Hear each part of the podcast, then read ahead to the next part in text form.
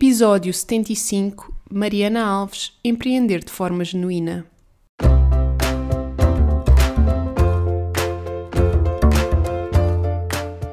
Olá, eu sou a Neuza e este é o Saltei do Sofá. Por aqui quero desafiar-te a trocares a insatisfação profissional por uma vida mais viva. Eu acredito que podemos viver das nossas paixões e quero que tu te juntes a mim nesta jornada. Vou trazer-te temas que te ajudem a conhecer-te melhor, quebrar os teus bloqueios internos e criares um negócio alinhado com quem és. Deixa-te inspirar. Olá, olá, sejam muito bem-vindos a mais um episódio do Saltei do Sofá. Espero que esteja tudo bem por aí, por aqui está tudo bem. E então, desde a última semana, trago aqui uma novidade, um recadinho para começar que já tinha falado nisto nos episódios anteriores, mas neste momento já está disponível o Guia Numerológico Mensal para o mês de fevereiro, em que vamos estar assim a viver uma energia numerológica número 8, a sistema energia de abundância, de reconhecimento, de prosperidade e também, muito importante, de poder pessoal e autovalorização. E eu chamei mesmo este mês de fevereiro o mês da autovalorização, porque acho que vai ser muito importante nós lidarmos aqui com estas questões durante este mês e aprendemos a valorizar-nos em tudo aquilo que fazemos. E isto é tão, tão, tão importante para os nossos negócios. E muito curioso, porque este episódio de hoje, a Mariana vai falar aqui muitas coisas que são uma tónica de, de valorização pessoal e da importância disso vocês já vão perceber, sobretudo, esta questão de os preços que nós cobramos pelos nossos serviços. E a Mariana vai falar muito desta questão de que quando começou estava claramente a cobrar um preço ridículo para aquilo que estava, que estava a entregar. E isso é claramente uma questão de, de valorização, e este mês nós vamos trabalhar muito essas questões. E este episódio está muito em sintonia já com essa energia, até parece que foi de propósito, mas não foi. Então, se tiveres interesse em teres assim muita informação sobre a energia deste mês de fevereiro e teres orientação para as várias áreas do, do teu negócio para te alinhares com esta energia e tirares partido dela, podes adquirir o meu guia numerológico, que já está disponível no meu site. Uh, eu vou deixar o link nas notas do episódio, mas como sempre, se podes ir diretamente a neusacavalinhos.pt e lá terás o link direto. Este guia tem o valor de 9,99. É um guia para este mês, este mês universal, esta energia universal, e vai-te dar aqui orientação preciosa. Se tiveres interesse, vai lá ver, tens lá toda a informação do que é que o guia tem, no que é que consiste. Então, recado dado, um, vamos entrar aqui no episódio de hoje. Hoje trago aqui uma pessoa que eu gosto muito, que é a Mariana Alves. A Mariana é terapeuta de Ayurveda e é assim uma pessoa super especial que tem uma maneira de ser muito própria dela e é uma pessoa, lá está, muito genuína e não podia ser mais apropriado o título que eu dei a este episódio e acho que vocês vão sentir isso. Ela tem ideias muito claras de daquilo que quer e daquilo que é também e acho que isso transborda muito para fora.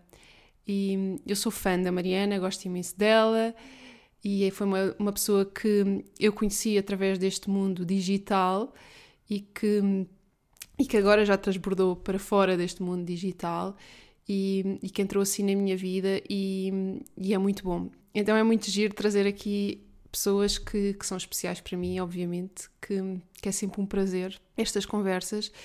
E hum, a Mariana eu quis trazer o exemplo dela, sobretudo porque ela, além de ser empreendedora e ter um projeto espetacular nesta área de, da Ayurveda e de já ter o projeto há alguns anos, ela concilia com o trabalho por conta de outra em full time.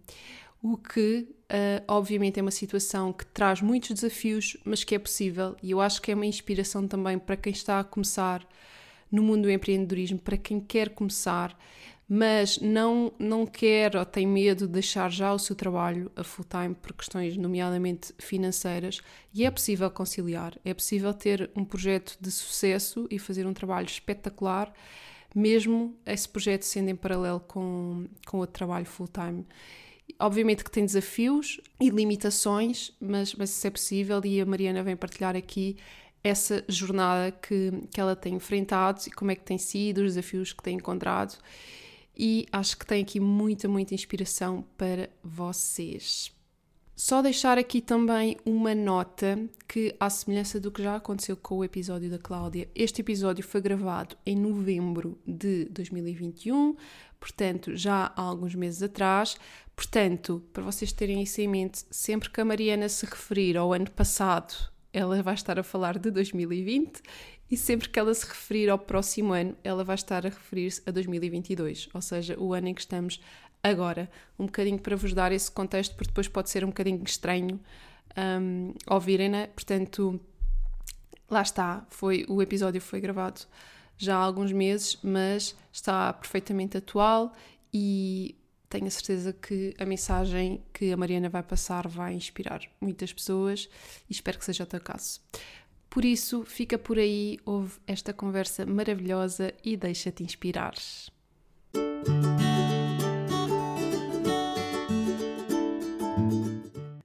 Olá, Mariana. Antes de mais, muito obrigada por estares aqui a partilhar um bocadinho da tua jornada com os ouvintes do Salteio do Sofá. E para começar, eu ia pedir-te para dizeres quem és e o que te move. Olá, Neuza. Obrigada pelo convite. Uh, isto é sempre fácil para mim porque falar nunca é um problema, não é? Então aceitei o teu convite de uma forma muito espontânea e porque também gosto muito de ti do teu trabalho, então foi fácil. Um, essa pergunta não é muito fácil, tipo, quem é que eu sou? Acho que é sempre aquela pergunta difícil, porque uma pessoa nunca consegue descrever-se muito bem. E eu também faço essas perguntas às pessoas a quem dou consulta e agora estou do outro lado e estou a perceber que não é nada fácil. Um, então, eu tirei o curso de Ayurveda uh, em 2014 e posso dizer que a minha vida se começou a transformar a partir daí, por isso acho que existe uma Mariana antes dessa altura e depois dessa altura, uh, e com outros acontecimentos que foram surgindo na minha vida, acho que nós estamos em constante evolução. E então uh, já fui muitas Marianas, serei muitas outras e estamos aqui a desenvolver-nos. Mas relativamente hum, ao Ayurveda, que é, foi a terapia que eu escolhi, assim, sem saber, sem sequer ter um know-how do que, é que era o Ayurveda, Uh, mas decidi que queria mudar a minha vida, que não queria ter uma vida de escritório, de trabalhar de segunda a sexta, de ter uma vida assim mais normal, digamos assim. Uh, e então comecei à procura de terapias alternativas. Já tinha feito reiki, acupuntura, mas uh, a receber, não, não a fazer. E as terapias alternativas não eram completamente desconhecidas para mim. Então comecei a investigar e surgiu a Ayurveda Uh, e comecei logo a perceber que era uma terapia muito complementar e muito antiga também, é das mais antigas, uma vez que já existe há mais de 5 mil anos, e então cativou-me e decidi tirar o curso. Obviamente que nem sempre foi fácil, porque quando nós queremos mudar de vida e dar aquele salto, ok, é isto que eu quero, vou fazer outra coisa, as coisas não, não são muito fáceis, mas pronto, ainda cá estou, não é Ayurveda até hoje e então, apesar de ter os seus altos e baixos, é uma, é uma profissão que me move.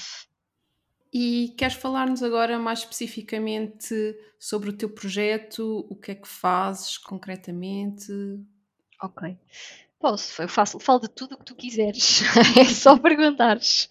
Então, eu neste momento dou consultas da Ayurveda Faço também tratamentos que é massagem abianga. No próximo ano espero já estar em, em gabinete, neste momento é só online, mas também estou a contar uh, tirar um curso no início do próximo ano para conseguir ter mais terapias em gabinete, pelo menos. Mas atualmente estou apenas com o online, porque devido ao Covid e tudo mais, achei que era uma forma mais fácil de chegar a mais pessoas e até pessoas que não estão em Lisboa, uma vez que a clínica onde dou consultas é em Lisboa. À parte disso, também tenho uma loja de produtos ayurvédicos online. Criei um site o ano passado e também dou workshops quando eles surgem, assim, as ideias espontâneas. Eh, e então é muito nesse, neste registro, agora mais do online, mas no próximo ano mais em gabinete. E quer-nos explicar um bocadinho, agora recuando mais atrás, Como é que de, desse curso que tiraste da Ayurveda, não é? Quando falaste de 2014, que surgiu na tua vida, Sim. como é que daí até aos dias de hoje foi um bocadinho o processo? Ou seja, como é que, ok, tiraste o curso e como é que a partir daí decidiste, ok, é isto que eu quero fazer e vou criar o meu projeto? Então, eu tirei uma licenciatura no Norte e vim para Lisboa com uma mão à frente e outra atrás. Foi literalmente assim. Tipo, não estava bem lá, queria vir para Lisboa, pronto, vim. Uh, e comecei a trabalhar numa empresa de telecomunicações, que é tipo aquele boost fantástico para começar um mercado de trabalho, né?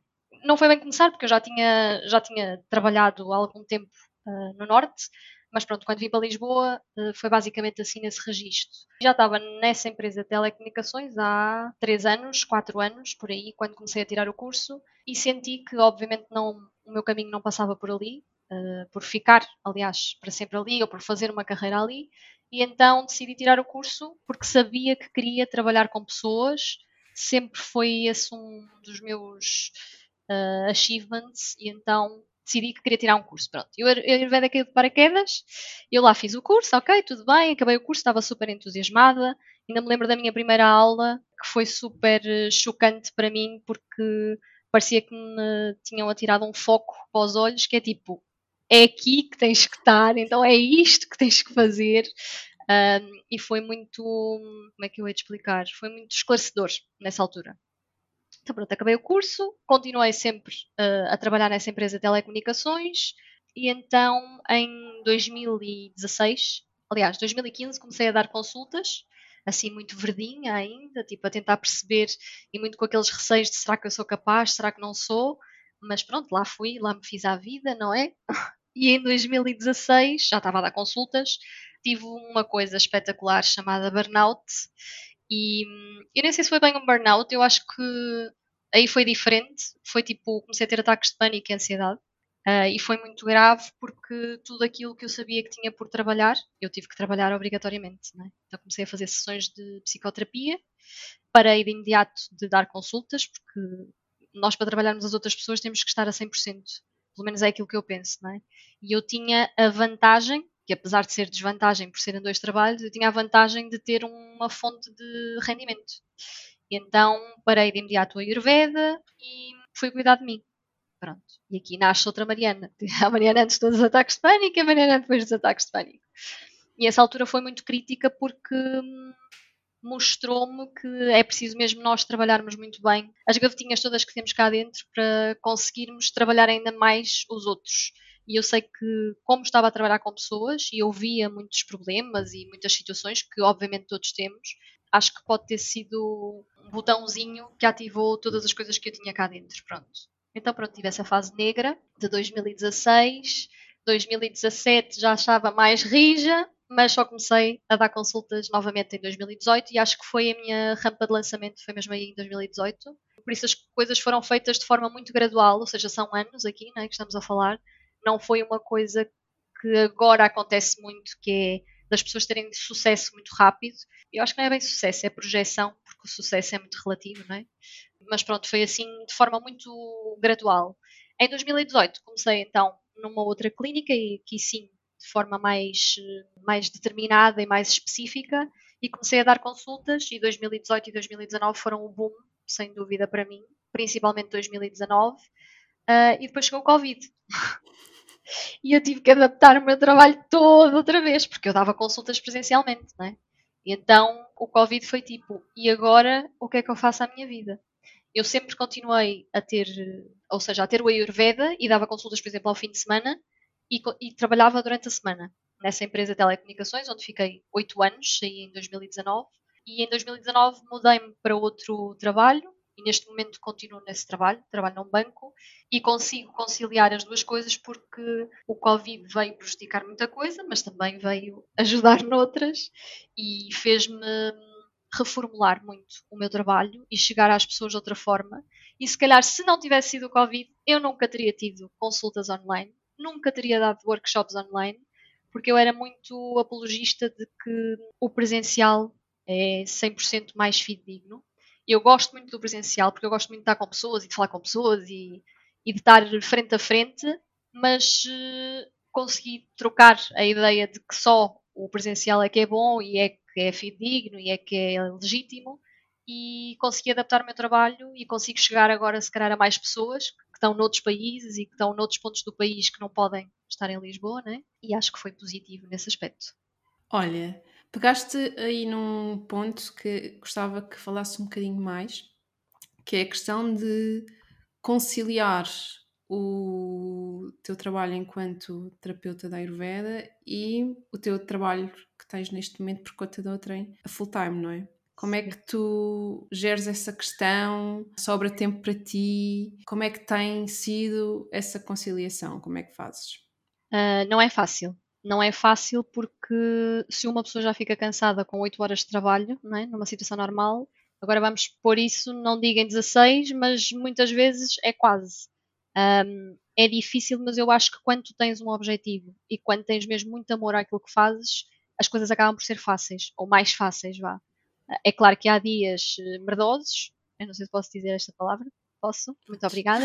Então há dias merdosos, porque é efetivamente assim, e depois há dias que são mais eh, chill e que são mais eh, que te revigoram, que te fazem crer que efetivamente é ali o caminho, mas ao mesmo tempo isto para explicar ali um bocado do meu 2020, o, o ano passado eu, como, como te disse há pouco, eh, lancei um site, loja online, essas coisas todas, e isso dá muito trabalho, né? Isso dá-te uma sobrecarga, porque tu tens que estar sempre quase, imagina, tens que fazer o teu trabalho de 8 horas e tens que estar a 100% e focada naquilo que estás a fazer, e depois acaba esse trabalho e é basicamente fechar um computador e abrir outro. E trabalhares para ti, não é? Obviamente que as coisas vão fluindo e que vão se fazendo, mas o ano passado, por exemplo, eu tive um excesso de trabalho, tive muito trabalho, muitos objetivos, muitas coisas para concluir e que queria mesmo fazer e esqueci-me de mim. Pronto, basicamente foi isto que aconteceu. E no início deste ano, hum, também em conjunto com tudo aquilo que vivemos, não é? uma pandemia mundial em que tivemos que estar muito fechados dentro de casa, tive um burnout no início deste ano e foi muito complicado porque vi-me a pôr uma vez mais o Ayurveda de lado, com a sorte sim de ter uma fonte de rendimento que me deixava parar um bocado, apesar de não poder parar a 100% porque eu tinha outro trabalho, não é? mas ao mesmo tempo foi clarificante porquê? Porque foi a segunda, a segunda vez que eu me esqueci de mim. E na primeira, eu acho que não foi bem um esquecer-me de mim, foi mais um abrir olhos para coisas que estavam por trabalhar. Já trabalhando, porque desde essa altura que eu faço psicoterapia, já trabalhando, agora sim foi um esquecer-me de mim, porque eu queria tanto isto e queria tanto coisas novas e chegar a mais pessoas e nem é só Aliás, nem é pelo dinheiro. Obviamente que o dinheiro, claro que faz falta e é bom e eu gosto muito de dinheiro e toda a gente gosta. Mas a questão não é essa. A questão é tu poderes acordar todos os dias e dizeres eu sou feliz naquilo que faço. E é aí que eu quero chegar um dia. Uh, no futuro, obviamente, que quero ficar só com o Ayurveda. Enquanto estiver bem nos dois trabalhos, assim continuarei. Mas aquilo que eu quero e o meu objetivo é cuidar de pessoas e agora ponho aqui uma vírgula sem nunca me esquecer de mim porque eu acho que principalmente esta onda de empreendedores e empreendedoras, como querem tanto trabalhar numa coisa que gostam, ou como se querem tanto ver livres, entre aspas, de trabalhos que são comuns, trabalhos que são é aquele 918 e que não motiva as pessoas, acabam por se esquecer de cuidar delas, né? de parar, de fazer coisas que gostamos, de e quando, principalmente quando se trabalha com outras pessoas, ou melhor, quando somos cuidadores, quando cuidamos de outras pessoas, é muito mais difícil tu lembrares-te de ti. E então, pronto, foi isso que acabou por acontecer. E lá tive este burnouzito, burnouzão no início do ano e parei ainda uns 5 meses, para aí, 5, 6 meses. Olha, e disseste que essa foi a segunda vez que tu te esqueceste de ti e que também pela segunda vez, quando isso aconteceu, colocaste em pausa, digamos assim, o trabalho que estavas a fazer com a Ayurveda. Nunca colocaste em causa ou em questão fazer o contrário?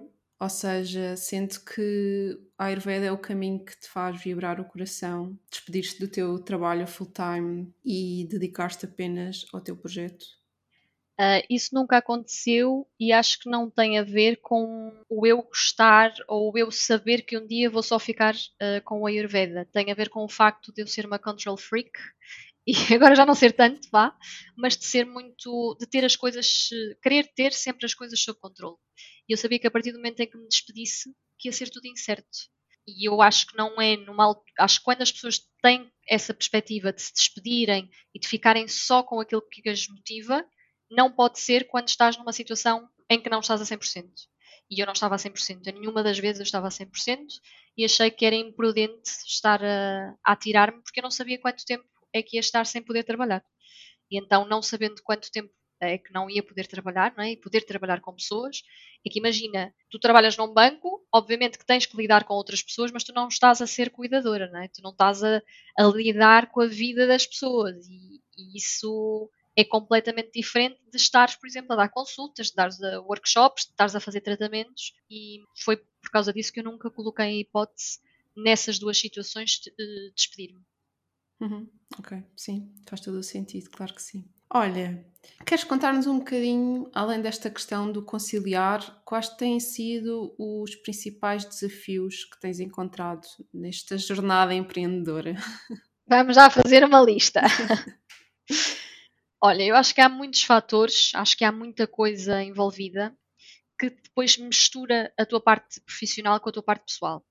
Porque depois tem a ver muito com o facto de tu seres competitivo ou não, o facto de tu seres altruísta ou não, uh, de seres preguiçosa não é? ou não, uh, tem a ver com várias coisas. E uma pessoa, quando é empreendedora e quando está a começar uma, uma carreira, digamos assim, ou está a começar um novo desafio, um novo projeto, e que é aquilo que efetivamente a move, essa pessoa vai estar completamente apaixonada por aquilo que faz. E então tem estes picos de excesso de trabalho, que acontece muito. Depois tens outros que também estás a procrastinar e achas que o teu trabalho nunca vai ter sucesso e que agora eu não estou a produzir e agora eu não estou a fazer. E eu acho que isso é uma ideia muito errada que acaba por passar, por exemplo, pelas redes sociais, porque as pessoas acabam por se comparar muito, uh, acham que quando não estão a produzir que não vão ter sucesso e isso é completamente errado. Hoje eu sei que isso é completamente errado. Já bati muito com a cabecinha na parede de muitas coisas que fiz. Acho que tive que passar por elas para hoje perceber como é que posso lidar melhor com isso.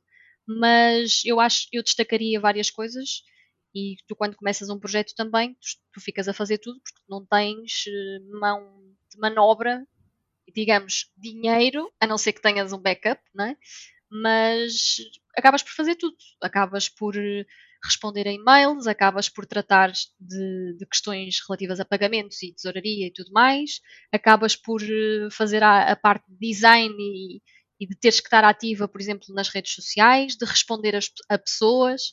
E eu acho que ainda existe, por parte de pessoas que estão fora desta área do ser empreendedor, eh, uma ideia ainda muito errada de que um, um empreendedor não faz nada há muito essa cena que é. Não, tipo, ah, olha, está ali a ganhar rios de dinheiro, a dar umas consultinhas de vez em quando. Só que as pessoas nem têm noção daquilo que está por trás de tudo isto, não é? De tu teres que, por exemplo, eu hoje, lá está, como sou um bocado mais control freak, faço tipo esquemas do que é que vou publicar, senão eu piro a cabeça. Então tenho que fazer esquemas do que é que eu vou publicar, por exemplo, nas redes sociais eh, durante a semana, uh, depois também tenho um blog, é escrever artigos para o blog. Ah, é que este artigo está muito bem escrito. Aquele artigo demorou-me dias a fazer. Porque escrever um artigo não é meter para lá umas palavrinhas e já está, né? Tu tens que ir buscar a fontes seguras, tu tens que ler muito bem e pôr-te na pele de quem vai ler aquilo, porque na tua cabeça tu entendes aquilo a 100%, mas outras pessoas não. Ou seja, eu acho que é um desafio constante à medida que tu vais também abrindo mais o teu leque de produtos e serviços, não é? E acima de tudo, é, destacaria isso de, de teres que trabalhar muito as pessoas não te reconhecerem, não te valorizarem. Obviamente que és tu que tens que te valorizar, blá blá blá, toda a gente sabe, mas também sabe bem as pessoas serem reconhecidas, não é? Por aquilo que fazem. E então eu destacaria tipo estes pontos como os mais uh, impactantes quando uma pessoa começa um projeto ou começa um trabalho na área que quer e fora do padrão da sociedade, que essa é outra. Olha, e pegando já nessa deixa, queres falar-nos um bocadinho como é que tem sido também gerir a opinião das pessoas à tua volta é fácil, não é? Impacta muito naquilo que tu sentes e naquilo que estás a fazer? Como é que tens lidado com isso? É sim, isso depende dos dias. depende dos dias, porque há dias em que me passa completamente ao lado e há outros em que eu estou mais down, é? em que estou mais em baixo, que pode de alguma forma impactar. Eu, contrariamente à maior parte das pessoas, que por norma quando é atacada não responde, ou quando é julgada, ou qualquer situação que não seja tão positiva, porque uma coisa é dizer, olha Mariana, eu acho que isto não está assim muito bem, ou acho que deverias fazer de outra forma. Isso são críticas construtivas, não é? Alguém está-te a dizer alguma coisa para tu evoluires. Outra coisa completamente diferente é as pessoas criticarem. Eu acho que também devido à minha postura eh, muito frontal eh, e ao facto de não ter papas na língua, nunca tive nenhuma situação que me deixasse completamente desconfortável como eu sou tão eu, eu acho que as pessoas também percebem qual é a linha que separa, não é? Já tive uma ou outra situação que na altura me deixou assim mais de pé atrás e eu tenho a sorte também de ser muito intuitiva. Eu consigo logo perceber. Às vezes basta uma mensagem escrita ou uma coisa de género que eu já já estou a perceber, mesmo não conhecendo a pessoa de lado nenhum. E eu acho que isso também se cultiva e se desenvolve com anos de trabalho, não é? Não é de um momento para o outro. Mas hoje em dia é muito difícil alguma coisa impactar-me.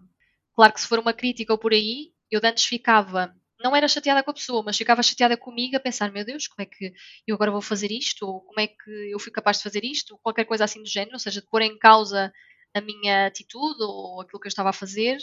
Hoje em dia isso já não acontece porque, graças à psicoterapia e a muitos anos de trabalho, tento ser cada vez mais empática e pôr-me mais num lugar da outra pessoa. Não ficar tão fechada nas minhas perspectivas e tento pôr-me mais num lugar da outra pessoa. Obviamente que somos todos humanos e que isto às vezes não é 100% assim, mas tenho a sorte de ter este feitinho e de responder sempre que, pronto, que, que, faz sentido para mim, não é? Às vezes também já aprendi com a vida que às vezes nem sequer vale a pena gastar essa energia.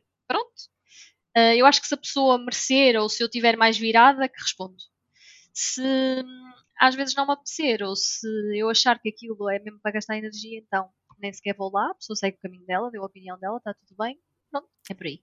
Olha, e pegando aqui no fator dinheiro, eu sei que tu tens uh, a vantagem neste momento de teres um, um trabalho por conta de outra em que tens uma fonte de rendimento fixa, mas qual tem sido o impacto em termos de, do teu projeto e do trabalho que fazes enquanto empreendedora, o facto de ser uma fonte de rendimento instável. Ou seja, como é que lidas com isso? Já disseste aqui várias vezes que és um bocadinho control freak.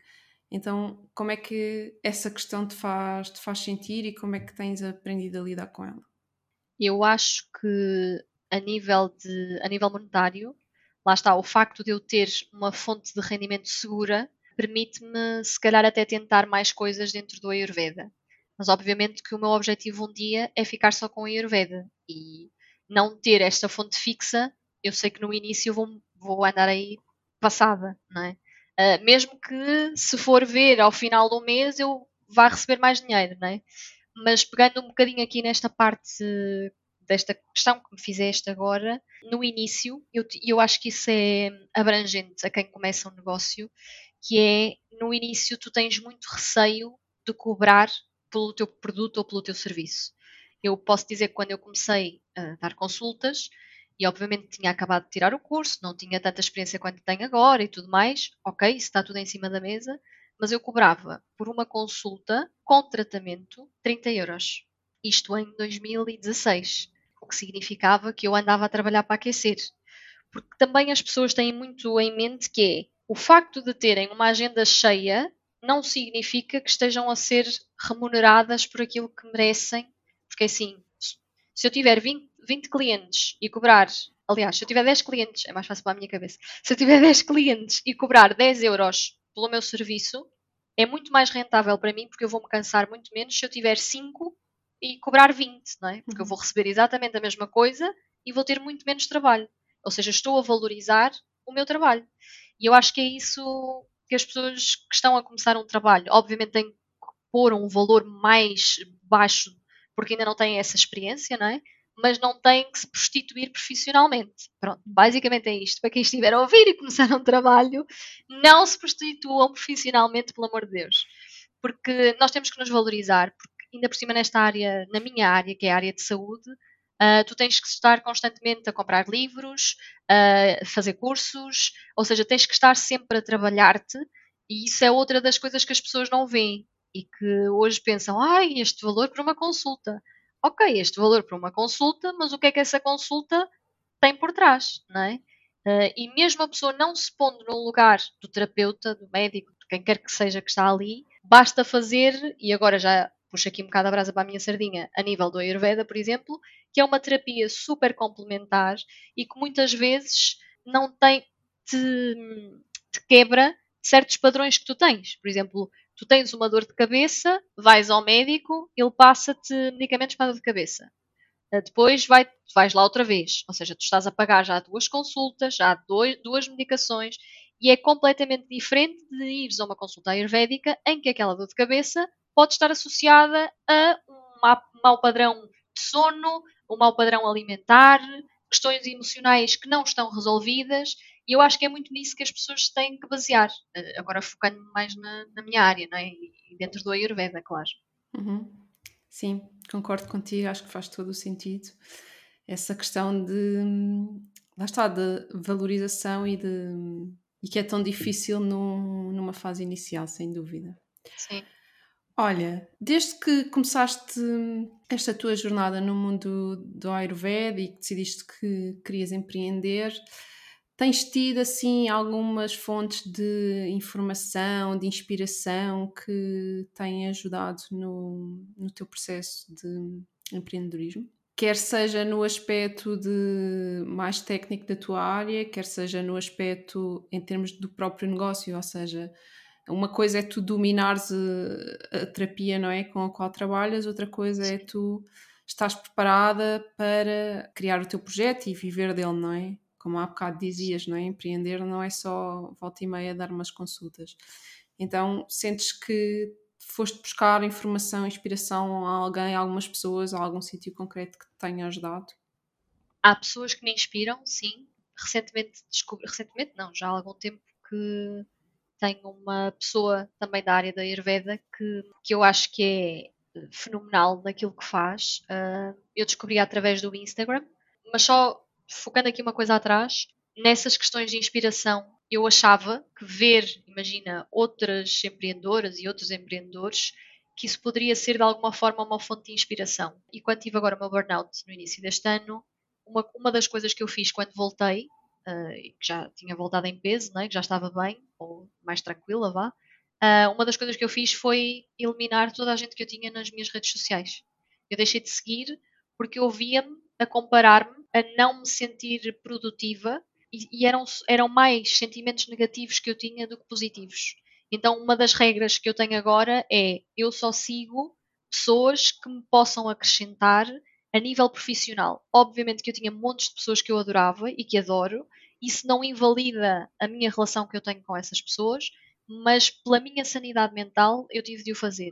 Uh, por isso, isso não era toda uma fonte de inspiração, eu tive que cortar radicalmente. E depois fontes de inspiração, eu, pronto, eu tenho muita sorte, eu, eu, eu amo muito e gosto muito de mim, na maior parte dos dias, mas tenho muita sorte de, de ter tipo muitas ideias, estás a ver? Eu estou sempre a pensar, olha, isto dá para aquilo e dá para aquilo outro e dá para não sei o quê, então eu vou misturando muitas ideias, uh, também tenho a sorte de ter amigas empreendedoras, tu és uma delas, e, e de conseguir falar sobre isto e de conseguir uh, partilhar conteúdo e partilhar informação e eu vou tendo as ideias assim. Também tiro cursos, eu sou aquela pessoa que consome bastante, gosto muito de tirar cursos e de aprender coisas. Para mim, estar tipo na monotonia de não aprender nada e de não ter novo conhecimento uh, é muito frustrante. E então eu tenho essa vantagem de estar sempre a ler e de estar a descobrir coisas novas. Então acho que a principal fonte de inspiração, a minha principal fonte de inspiração, sou eu. Pronto, acho que é muito por aí. Que bom, sim, sim, faz todo o sentido. Olha, falaste aí de uma coisa interessante, que foi a questão de teres várias amigas que são empreendedoras. E hum, eu queria saber se tu sentes que nesta tua jornada enquanto empreendedora, te rodeares de outras pessoas que também são, sentes que isso realmente faz, faz diferença e torna as coisas mais leves e mais fáceis?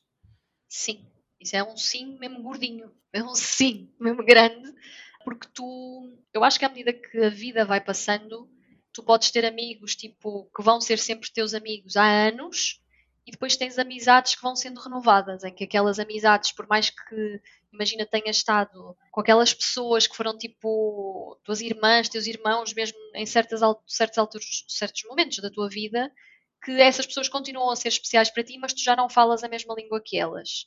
Então, em certas fases da vida, tu precisas de pessoas que falem a tua linguagem, não é? Porque para tu seres autêntica, tu não podes ter receio daquilo que dizes, daquilo que fazes, daquilo que queres fazer no futuro. E então eu acho que é muito importante tu rodeares-te de pessoas que falam o mesmo que tu. Uh, e isso foi acontecendo comigo mais a partir de 2018, nem tanto lá atrás, porque pronto, também tive aquele break, não é? Mas uh, foram chegando pessoas de uma forma muito leve e muito genuína e tenho duas das minhas melhores amigas agora, são pessoas que eu conheci através das redes sociais. Uh, pessoas que, que, através do trabalho delas, como eram tão genuínas naquilo que faziam, comprovou-se que pessoalmente elas são assim. E então tenho muita sorte de ser comunicativa, pronto, e de chegar a essas pessoas e elas terem chegado até mim também. Mas tenho muitas, muitas amigas e muitas pessoas que, de quem eu gosto não só uh, profissionalmente como também pessoalmente, de poder privar com essas pessoas e de poder falar a nossa linguagem agora, não é? Uhum. E olha, sim, tu, como disseste, és uma pessoa bastante comunicativa. Darias alguma dica em particular para aquelas pessoas que estão neste momento a começarem a empreender e sentem que precisam também de rodear-se de pessoas que falem a mesma linguagem, mas que, que sentem alguma dificuldade em fazê-la, não é? Estás ali a dizer que nesses casos foram pessoas que tu conheceste a partir das redes sociais, foi foi muito espontâneo, foi uma procura tua mais proativa ou do outro lado? Achas que poderias dar aqui alguma dica para alguém que esteja nessa situação? É sim, uh, eu sou muito comunicativa, mas eu não, não abri uma página no Insta e disse: Queres ser minha amiga? Não foi assim que aconteceu. Foi, pronto, comecei a gostar do trabalho inicialmente dessas pessoas, né? E fiz um like aqui, um like ali, uh, deixaram os comentários, depois de repente já falava com essa pessoa, tipo, através de mensagem, e depois tive a sorte que essas pessoas estavam em Lisboa e conseguimos combinar coisas e foi assim que se desenvolveu a amizade, não é? Por isso, nessa área, eu acho que é difícil. Aliás, eu tenho pessoas que eu nunca, com quem eu nunca estive presencialmente e que eu adoro e que, que falo até bastante e que consigo confiar e contar uh, coisas muito pessoais. E eu acho que isso, a primeira regra que eu hoje vejo olhando para trás é tu saberes quem tu és, primeiro, tipo, eu sou assim, eu quero ser assim, porque isso depois não te permite que outras pessoas que não te deixem seres tu própria que se aproximem. Ou seja, só se vão aproximar pessoas que gostam de ti, pessoal e profissionalmente, por aquilo que tu és. Isto pode ser uma chachada, parece que estou aqui a, a evocar Gustavo Santos, mas é a realidade, porque se tu conseguires ser tu própria, não é? tu consegues atrair pessoas que te permitem ser assim. E então hum, acaba por ser assim também, por exemplo, nas redes sociais, tu vais seguindo pessoas, gostas do trabalho da pessoa, vais falando, vais privando com essa pessoa e é assim que a amizade acaba por acontecer, não é? Ou uhum. seja, eu acho que não é muito diferente de uma amizade, por exemplo, tu ires beber um copo com uma amiga e estar lá outra pessoa e vais, falas uma vez com essa pessoa, depois, agora que estamos na era das te tecnologias e redes sociais e coisas do género, adicionas essa pessoa, começas a falar com essa pessoa. Ou seja, acho que é só a primeira abordagem que é diferente. Comigo, pelo menos, foi assim. Pronto. Ok, obrigada pela tua Falo de divergir, mas é como beber copos no Instagram. Pronto, sim, é parecido. Muito bom. Olha, sentes que hum, o teu projeto está 100% alinhado contigo? Neste momento, sim. Fui muito rápida a responder, isto é válido. Viste? Neste momento, sim. Mas nem sempre foi assim.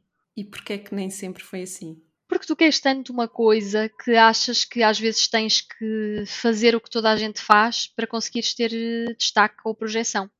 Uh, eu posso dizer algumas coisas que eu não, não tem qualquer tipo de problema, sou um livre aberto. uh, mas eu fiz coisas como partilhar perfis de pessoas que já tinham muitos followers e que já tinham uh, muita projeção, uh, que se calhar hoje não me identifico e não me vejo a fazê-lo. Seguir de volta pessoas que me tinham seguido porque parecia mal não, não fazer. coisas assim que eu hoje não faço, por exemplo. Hoje não me vejo a partilhar coisas de pessoas só porque têm muitos followers. Primeiro porque aprendi que ter followers no Instagram não é nada. Ter followers no Instagram é ser é querer ser uma influencer. E eu não quero ser uma influencer. Eu quero ser uma pessoa que, sim, está bem na, vi na vida por várias coisas que, que tem e que faz e que é, mas eu não quero ser uma influencer. Tipo, eu gozo muitas vezes com joias portuguesas e com não sei o quê, mas eu não quero ser uma influencer. Eu quero ajudar e quero hum, poder estar realizada com a minha profissão. Pronto. Então eu fiz um curso no final do ano passado, não sei se foi no final do ano passado ou início mesmo deste ano, tipo janeiro, com a Sara Vieira, uhum. que é ótima, que eu aconselho mesmo muito, que é uma pessoa que trabalha com o Instagram e que ajuda empreendedores e empreendedoras a projetarem os seus negócios sem terem que ser influencers ou sem terem que dispensar não sei quantos mil dinheiros para, para conseguirem desenvolver a sua profissão, digamos assim. E uma das coisas que ela me indicou é que é mesmo, followers não te dão dinheiro. E essa é uma realidade. Uh, tu aprendes a trabalhar com as redes sociais e começas a olhar para as redes sociais de forma diferente. E eu acho que há muito essa ideia, hoje em dia, de pessoas que passam essa ideia também, que às vezes estão na merda e que têm tipo um Instagram lindo, maravilhoso, com 10 mil, 20 mil followers e tu achas que aquela pessoa tem montes de sucesso e se calhar aquela pessoa não tem assim tanto sucesso e é infeliz em montes de coisas que faz. E eu não quero ser essa pessoa. Tu sentes que hum, há bocado falaste um bocadinho da questão de hum, que sofrias um bocado de comparação, não é? No, no, nas redes sociais. Sim. E hum, sentes um bocado a pressão de. Hoje em dia nós vemos muito neste mundo de, dos negócios imensos gurus, não é? Uh... Nossa Senhora, não vais para aí, Neuza, tu não puxes para mim. não. Tu não puxes para mim. Mas eu, eu neste, vou-me centrar apenas nos gurus do marketing, não vou falar okay. dos, dos, outros gurus. Okay. Um, mas que, ou seja, que vendem, digamos que, fórmulas mágicas para tu cresceres, para atingir não sei quantos dígitos de faturação, etc. Um, e isso causa um bocadinho a pressão de, ok, se aquela fórmula funciona para aquela pessoa e funciona para tanta gente, eu tenho que seguir aquela fórmula para também conseguir o mesmo tipo de resultados. Tu sentes, provavelmente neste momento, se calhar já não, não é? Mas alguma, de algum ponto da tua jornada sentiste essa pressão de ter que seguir essas fórmulas ou não? Uh, sim, já senti, não sinto agora porque eu agora eu estou numa fase em que estou muito segura de mim e daquilo que quero fazer. Se demorar mais tempo a ter o nível de sucesso uh, que quero, e digo sucesso a nível de realização pessoal, profissional, dinheiro, ou seja, aquele bolo todo que é o sucesso, porque para muitas pessoas sucesso é serem reconhecidas e serem vistas, não é disso que eu estou a falar. Mas como estou muito segura de mim, se demorar mais tempo a chegar lá, ok, é o que tiver que ser, estou muito por aí. Uh, mas já me via fazer coisas sim, a publicar, a ter aquela pressão de, de, publicar sempre nas redes sociais, porque quanto mais publicas, mais pessoas, mais followers, não é? mais followers tens, mais uh, podes vender, mais podes ter.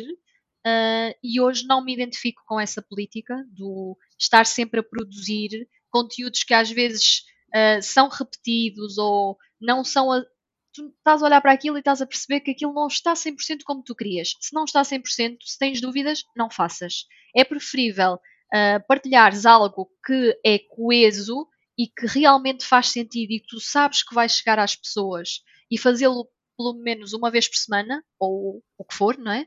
Do que estares a fazer, uh, a partilhar coisas todos os dias só para inglês ver. Uhum. Não me identifico com isso. Eu sei que eu também hoje faço isso, porque já tenho muita bagagem e porque já tenho, ou seja, já sedimentei bem a minha profissão e o meu projeto.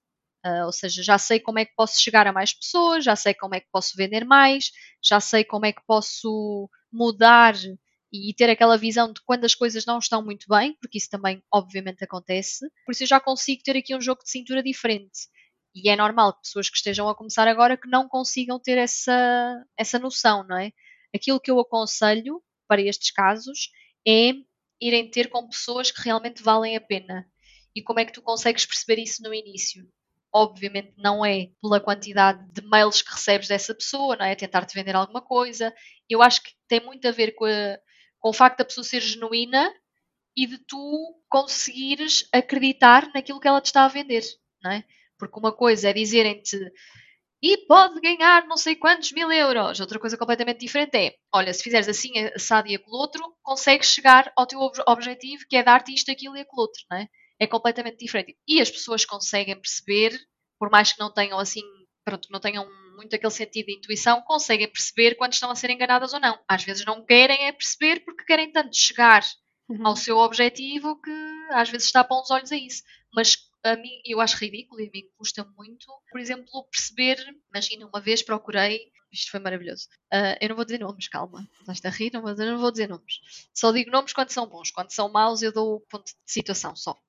Então, uma vez, eu queria mudar o meu logótipo e contactei uma pessoa. Aliás, contactei duas. Uma que deu-me um valor que eu achei justo, mas que eu não podia prosseguir na altura, e tive outra que deu-me tipo o triplo desse valor, porque é uma pessoa que, que, se calhar na altura estava a projetar ou com o seu negócio mais projetado, que tinha tipo as outras gurus todas lá a seguirem uh, o trabalho dela e por aí. Uma coisa é tu estares a cobrar um valor que é justo pelo teu trabalho. Outra coisa é tu estares a lucrar com isso. E eu acho que hoje em dia em qualquer profissão e principalmente nas medicinas alternativas e em tudo o que tem a ver com medicinas alternativas, por exemplo, no caso de designers e tudo mais, mas que estão dentro da área de, uhum. das medicinas alternativas e destas novas empreendedoras e por aí, há muito o rebanho, estás a ver?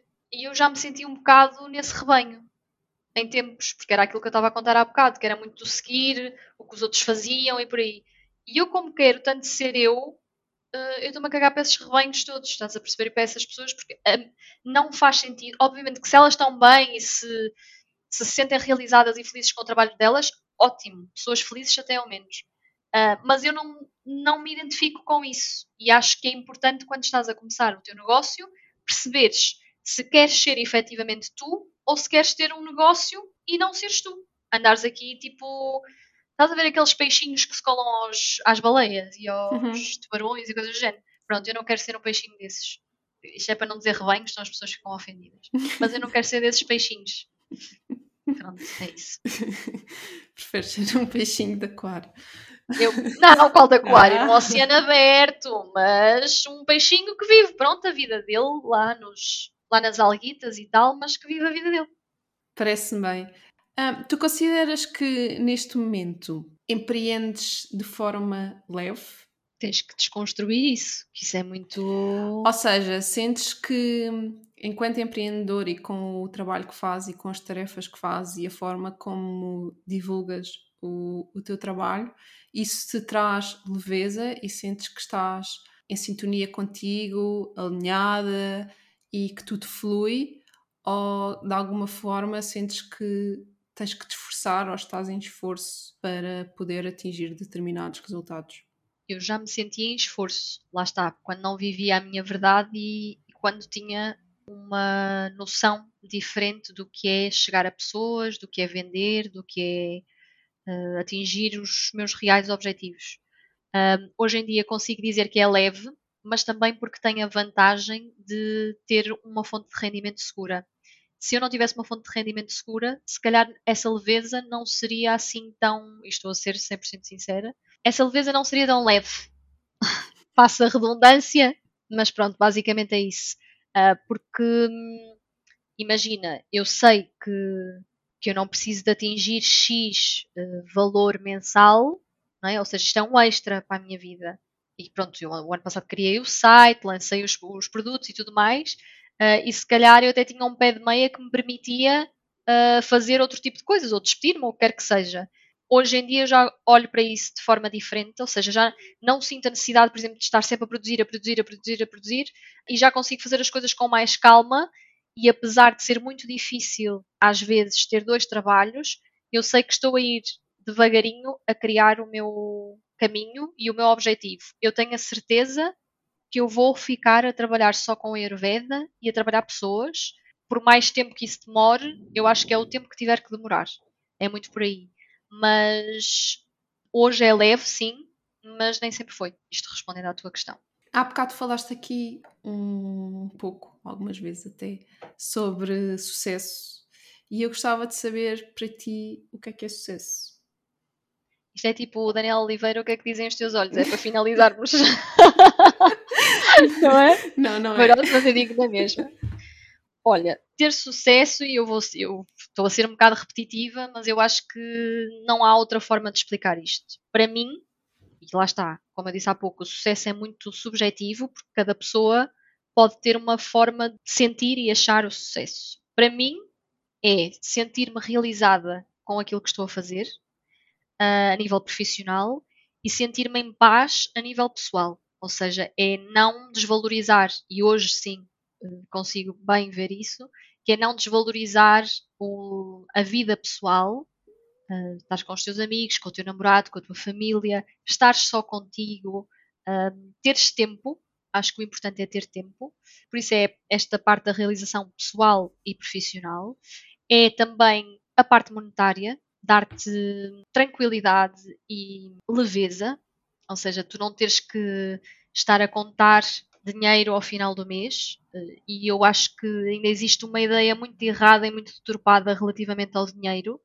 eh, porque as pessoas não falam dele porque dizeres que gostas muito de dinheiro é, meu Deus, um problema na sociedade. Não, eu gosto de dinheiro, gosto de viver tranquilamente, de viver uma vida desafogada, nem sempre foi assim para mim e já tive muito na merda relativamente a dinheiro e hoje consigo uh, estar mais tranquila nesse aspecto Uh, e quando digo estar na merda foi quando vim para Lisboa, que achava que eu queria vir, não é? Só que os primeiros meses foram muito complicados. Primeiro porque Lisboa é uma cidade muito mais cara, de, eu sou do norte, de, e é muito mais caro estar em Lisboa do que estar no norte, não é? Depois, tipo, eu estava em casa dos meus pais, passei a viver sozinha, né? estava na faculdade lá, vim viver sozinha. Então é muito essa, o teres que viver uh, com, esse, com esse tipo de dificuldades. Tipo, posso dizer que tive um mês a comer massa com atum porque eu não tinha dinheiro para mais nada. Mas a realização que me trouxe depois a outros níveis, não é? o facto de eu ter conseguido, de estar numa cidade que gosto muito, de hoje estar numa profissão, numa delas, que também me realiza bastante, sei que foi o, o acertado. Um, isto eu alongo-me, falo, falo, falo e depois não digo pão com queijo. Mas pronto, era a realização pessoal, a realização profissional e o que é que eu disse a seguir? Ajuda-me? Já falei dinheiro. né? E agora já era não sei. Dinheiro. dinheiro, obrigada, era o dinheiro.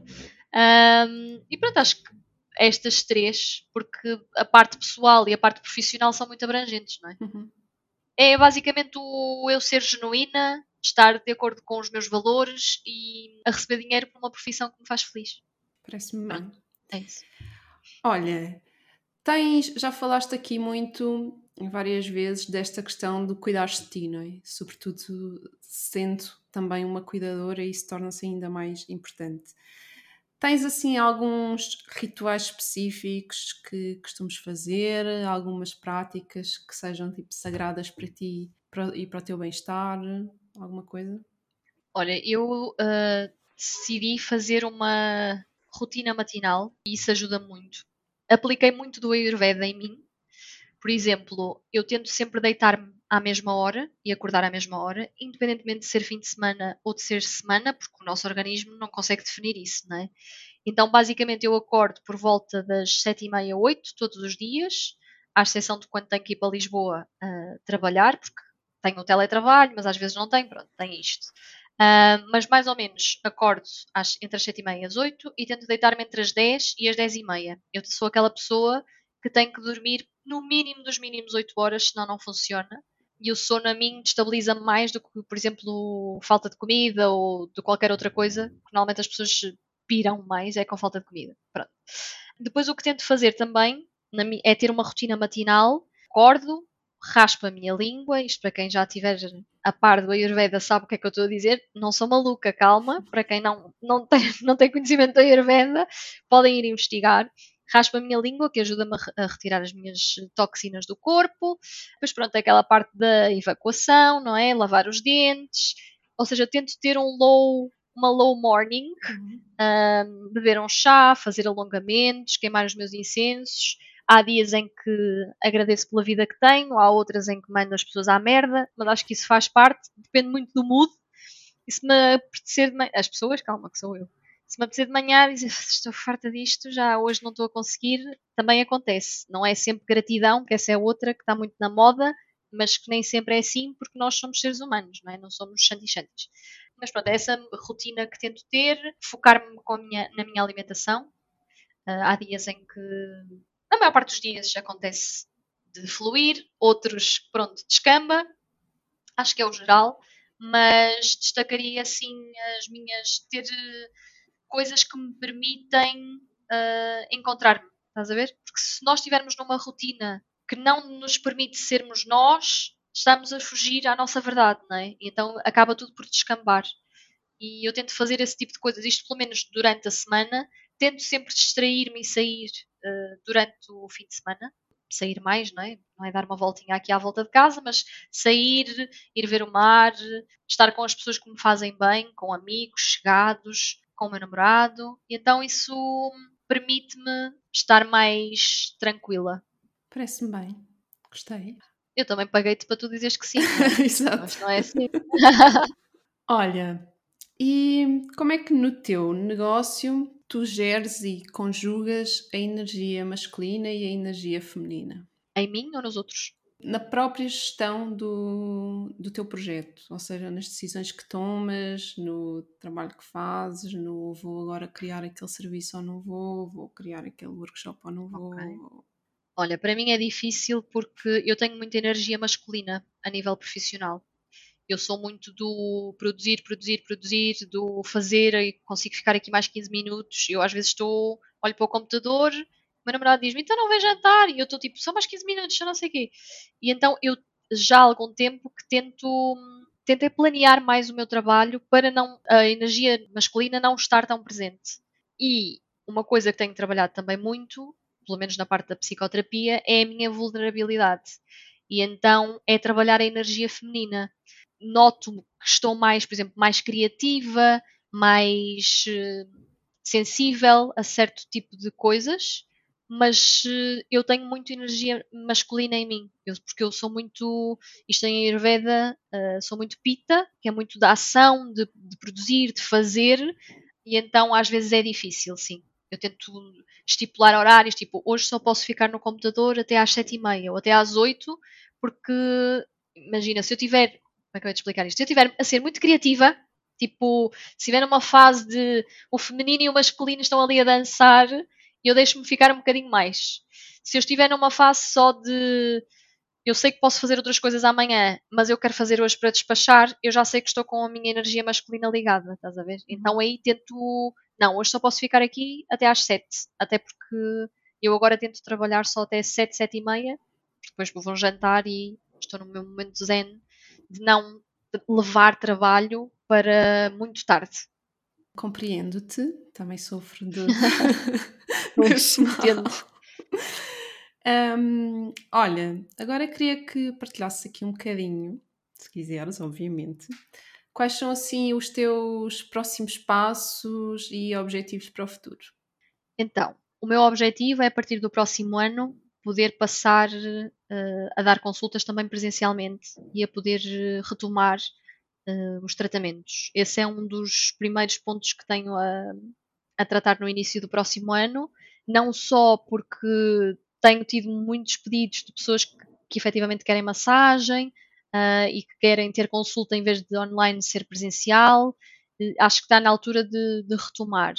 Depois estou a, a desenvolver um mini curso de desenvolvimento pessoal a nível do Ayurveda. Chamar-lhe um workshop, mas eu não gosto muito dessa palavra, então estou a, a projetar mais nesse sentido. Vou ter, vou ter outras coisas que agora não posso dizer, mas estou com muitas ideias e com muita, muitos projetos que quero, em que quero apostar, que acho que é uma mais-valia Uh, um deles, por exemplo, e isto posso dizer que é mais abrangente, é reformular a forma como estou a dar consultas, porque o meu objetivo não é prender as pessoas em consultas. o meu objetivo é que as pessoas fiquem mais autónomas possível, que se conheçam e que conheçam o Ayurveda e que depois possam implementar mudanças na sua vida de uma forma pronto, mais autónoma. Lá está. Porque sinto muito essa necessidade, as pessoas têm muito essa necessidade. Imagina, vêm a uma consulta, duas consultas e depois pensam, e agora o que é que eu faço? E, eu, e já eu dou tipo um mini workshop no início para, para as pessoas ficarem mais com uma noção mais real e mais específica do Ayurveda, uh, mas acho que há muito essa necessidade. Lá está, o meu objetivo é chegar cada vez a mais pessoas para as pessoas ficarem auto autónomas. É genuíno quando digo que quero ajudar pessoas. Por isso é muito por aí. Parece-me bem, muito grata pela tua partilha. E agora ia pedir-te para partilhares duas coisas. Uma, Ai, qual a pessoa ou as pessoas que neste momento mais te inspiram? E a segunda, um conselho para quem quer criar o seu próprio negócio, mas ainda não conseguiu dar o salto. Ok. A nível de pessoas que me inspiram, eu vou pegar aqui no a nível do Ayurveda, um, porque acho que é o que faz mais sentido.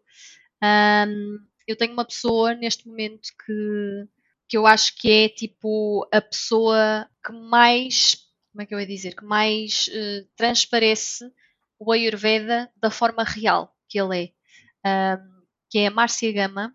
Eu adoro os conteúdos que ela, que ela põe, o conhecimento dela. Ela esteve na Índia e é uma pessoa que eu não conheço, pessoalmente, pelo menos. Também não está em Portugal, ela é brasileira.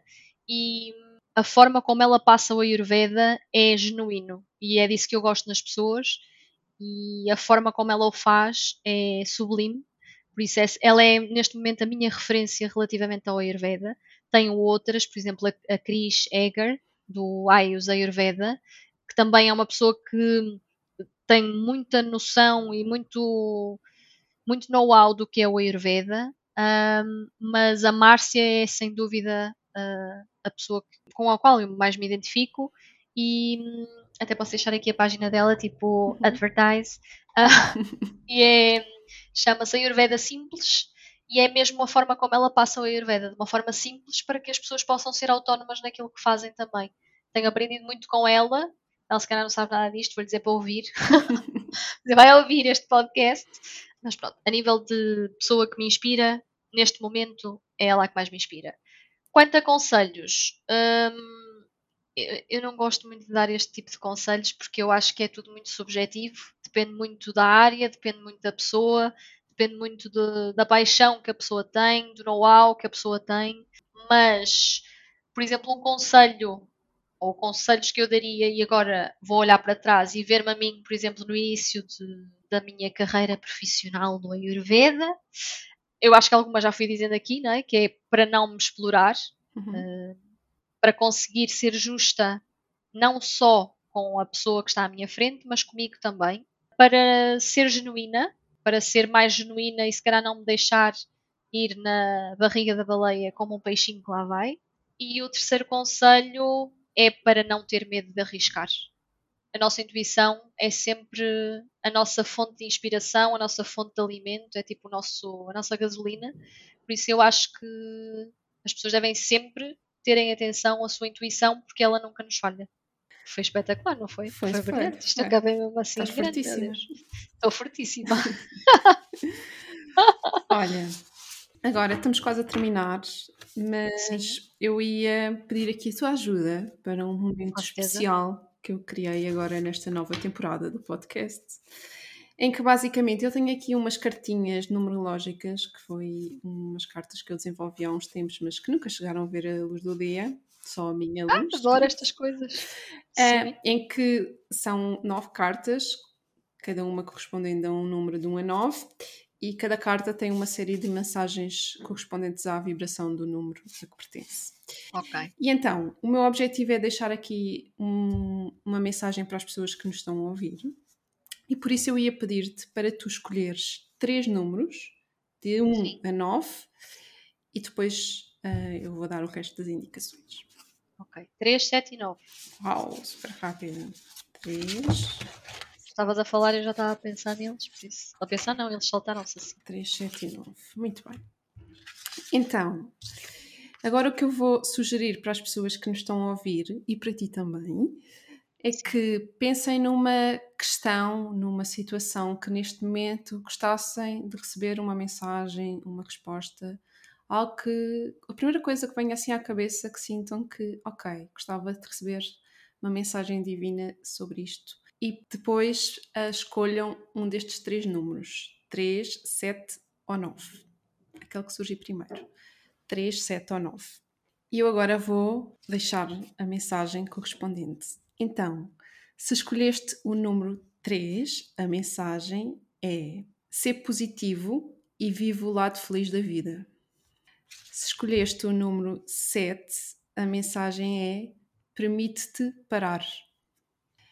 Se escolheste o número 9, a mensagem é encerra capítulos e fecha gavetas. E Muito pronto, bom. espero que tenha feito sentido a mensagem que receberam. E por fim, ia pedir-te, Mariana, para nos dizeres onde as pessoas podem saber mais sobre ti, sobre o teu trabalho, onde é que te podem encontrar. Ok, podem me encontrar na Avenida Rainha. Não, estou a brincar. então, podem encontrar na minha morada virtual, não é? Que é o meu site marianaalvesayurvedica.com.